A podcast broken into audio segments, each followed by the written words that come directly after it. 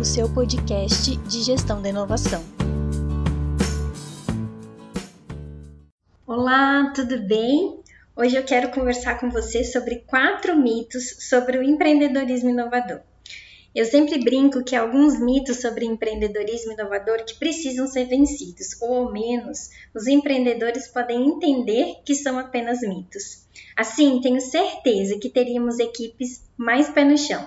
Não no sentido de que não se deve ter ideias inovadoras, mas sim no sentido de ter mais clareza sobre o papel no negócio. Além disso, é importante para o empreendedor saber que nem tudo é tão simples quanto parece. Então, não basta estalar os dedos. Vamos aos mitos? 1. Um, quero empreender para ser o patrão do meu próprio negócio. Sem dúvida, esse é o maior de todos. Eu acho até bonitinho esse sonho de que empreender não leva a ter patrão ou chefe. De fato, não há. Mas por que não gostamos do patrão ou do chefe? Por conta das ordens, da subordinação, de algumas características da pessoa.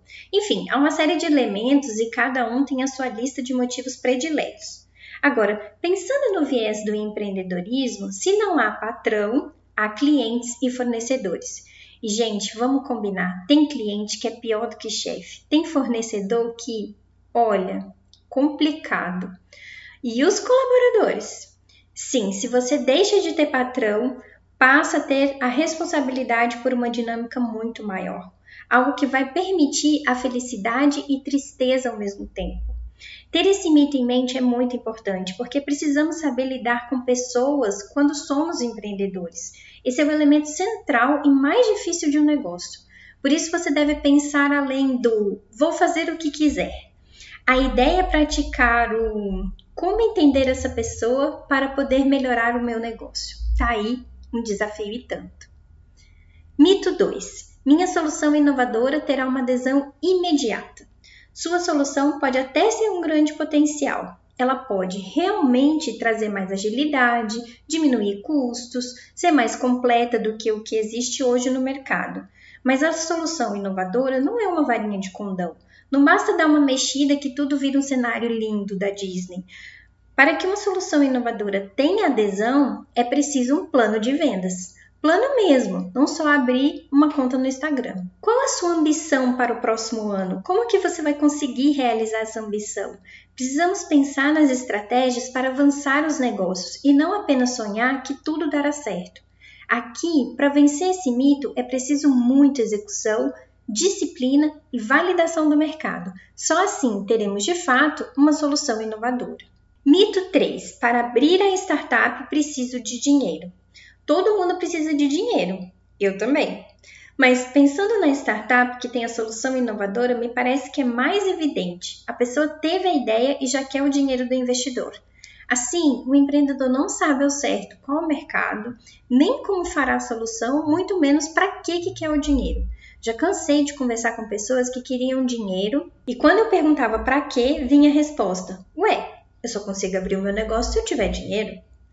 Para toda empresa precisamos de investimento para iniciar, toda. Nem que seja para fazer o site de uma forma mais simples, nem que seja para pagar o contador. No empreendedorismo inovador não é diferente. Então, para o negócio que é seu, você precisa investir. A gente usa muito o modelo de empreendedores dos Estados Unidos, mas deixamos essa característica de lado. O empreendedor norte-americano arrisca em empréstimos para abrir um negócio o quanto você está disposto a investir naquilo que você acredita, o quanto que você está empenhado em buscar empréstimos para isso. Por que o investidor precisa colocar dinheiro se nem você quer colocar? O mito está no item que o dinheiro é a solução de problemas. E não, não é. Ele é um elemento importante, mas de maneira nenhuma deve ser o foco. O foco de uma startup inovadora está na validação do mercado, no envolvimento da proposta de valor com o cliente. Se isso for organizado e adicionado ao item investimento mínimo inicial, será possível fazer um MVP monetizado. Vendendo sua solução, você consegue dinheiro para fazer outra. E quando estivermos numa fase de avanço, aí sim o investidor fará mais sentido. Mito 4: Quero empreender para trabalhar menos. Esse é ótimo. Eu adoro. Principalmente no empreendedorismo inovador. Eu acho até engraçado, de verdade. Eu mesma trabalho muito mais na minha empresa do que quando era funcionária, porque quando você é funcionário, você tem hora para acabar. Na empresa, se o cliente manda uma mensagem tarde, você não vai responder? Tem empreendedor que eu conheço que não responde, mas eu atendo, porque eu entendo que o meu cliente precisa ser bem atendido.